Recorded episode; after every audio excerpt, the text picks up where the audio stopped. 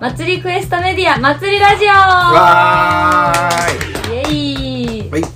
パーソナリティを務めます祭りエンジン事務局の伊藤理香子です。祭りエンジン代表の宮田信也です。祭りエンジンメンバーの柴田です。はい。今日は3人でお送りしていきます。よろしくお願いします。す。先週は絶賛私が時差ボケ中でうん。頭痛により 欠席をしておりましたけど、うん。復活したので3人でやっていきたいと思いますはい。このラジオはご存知の方も多くなってきたと思いますが、うん。祭りとみこしをこよなく愛する宮田信也を代表とする祭りエンジンメンバーが中心となって真面目に楽しく日本の祭りについて考える番組です。ヨーロッパ編まだまだ日本に帰国していない状態ですよね。振り返りは。そうです。どこまで行ったんでしたっけ？リトアニアが終わりうん。その次のラトビアね。ラトビアのお話 までねまで。行って次はスロベニアに行くぞというところまでが前回だったかなとそうそ思います。スロベニアねみこし上がったの何回目ですか？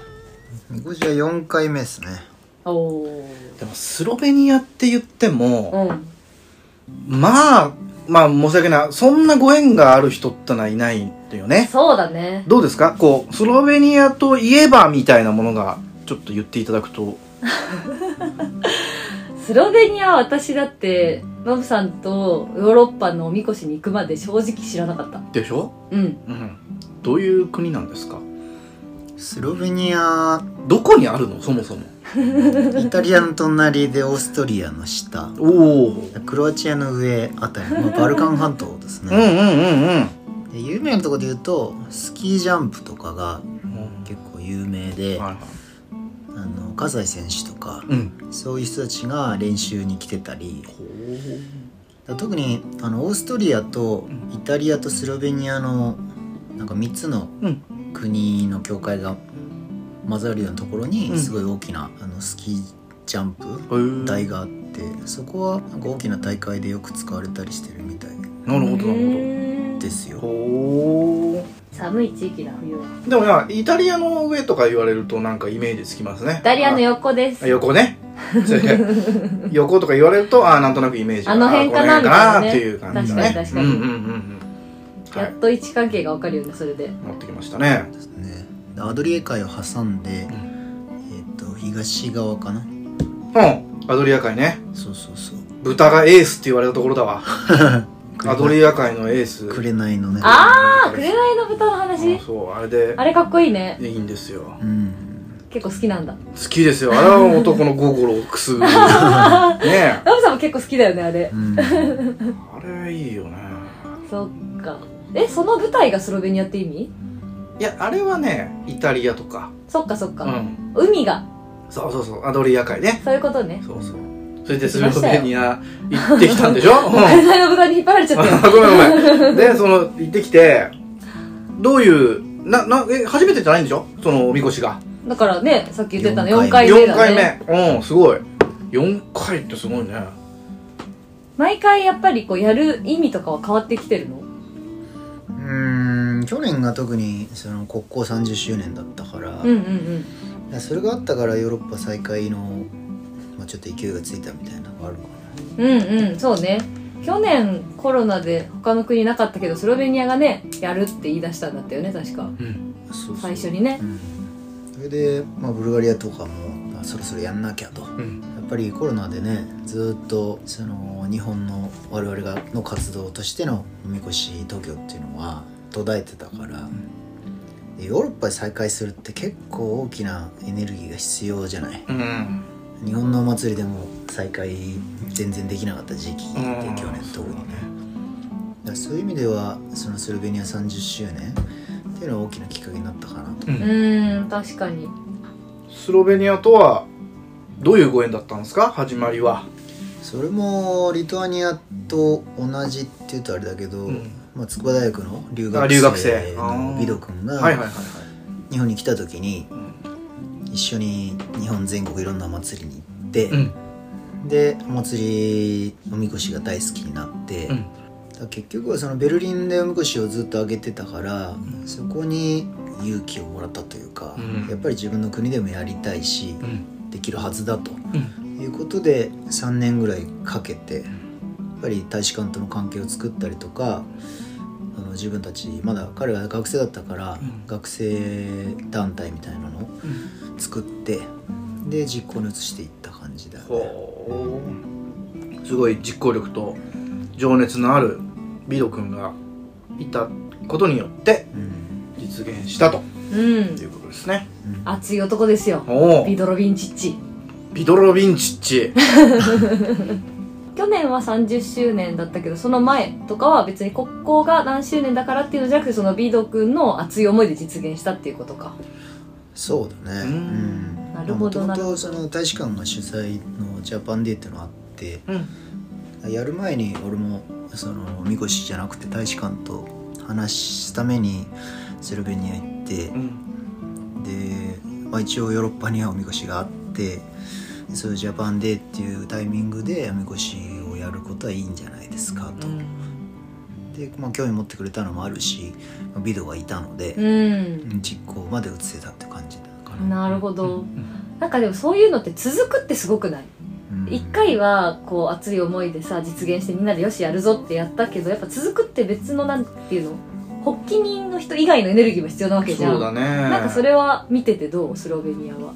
やっぱまあコロナで結構その主となるような人たち、まあ、要はい日本に留学して、まあ、ビドみたいにいろんなところに連れてってあげたような子たちもそのコロナの前はビドと一緒に運営に関わるようなことをしてたんだけど、やっぱりもう3年も離れてると、まあ、みんな卒業しちゃうし、うん。そうか。あのまあ、リブリアーナっていう首都を離れてでちょっとこう会いづらくなったりとかね、うんうんうんだからそういうこともあってやっぱりこう再開させたっていうことはすごく、まあ、ビデオも大変だったんだろうしう大きなエネルギーだったんじゃないかうん。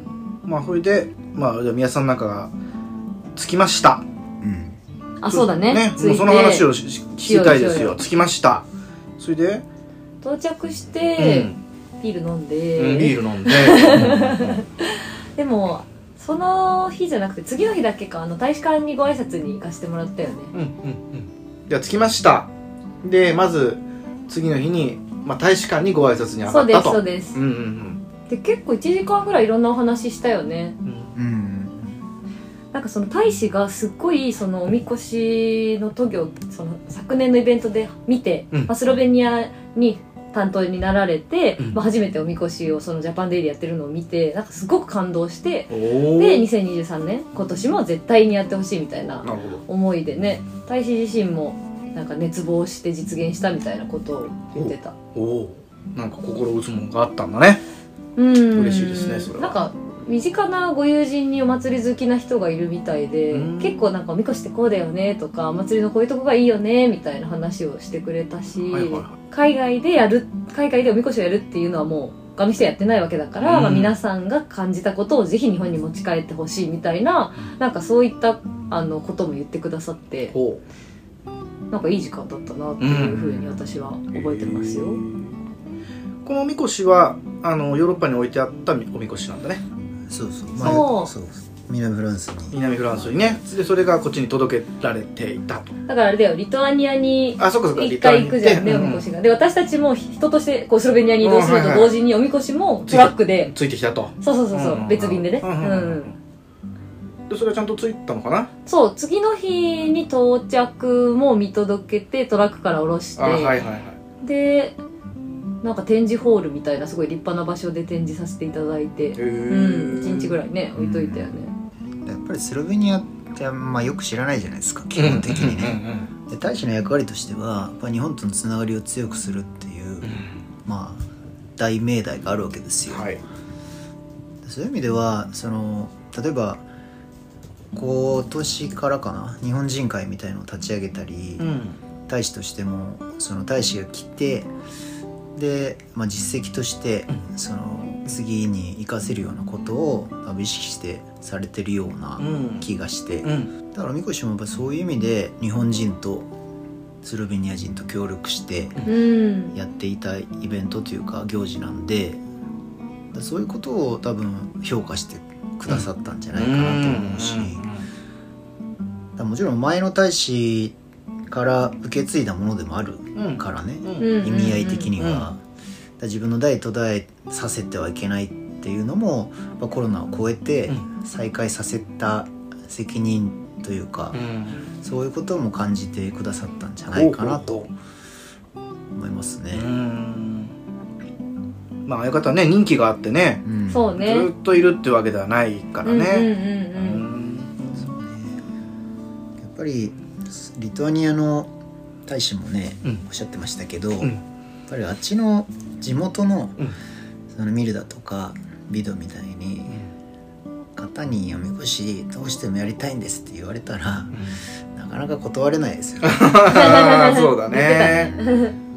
日本にそういうのあんでしょと。うん。ぜひやりたいのよこっちの家このこの国でもってうん。言ったらね。うん。ダメとは言えないねそうだね。まあ、自分たちの文化ではないからね思うと、うんうん。うん。それで、まあ、きちんとその神事を行って、うん。やっぱおみこし上がるっていうことは、まあ、それだけの意味があると感じてくれてるんじゃないですか、そうだね。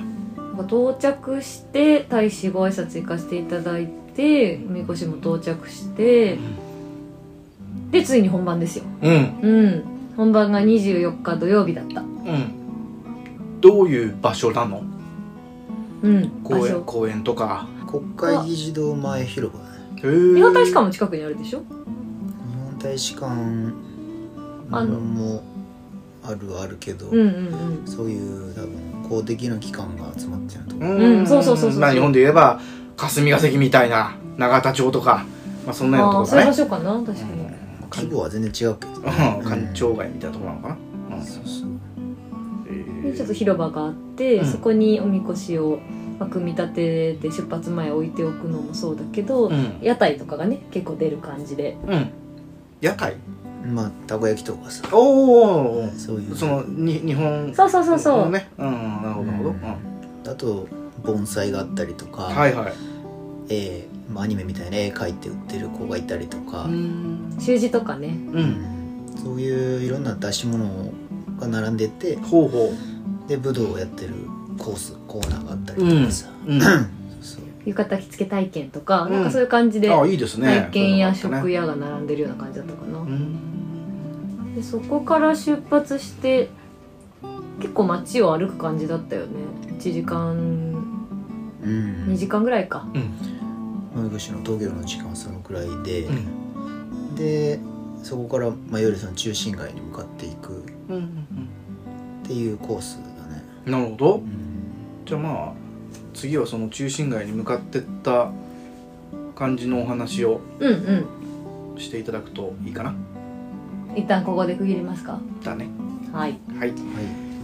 じゃあ次はおみこし編で。ほい。はい。ありがとうございました、ありがとうございました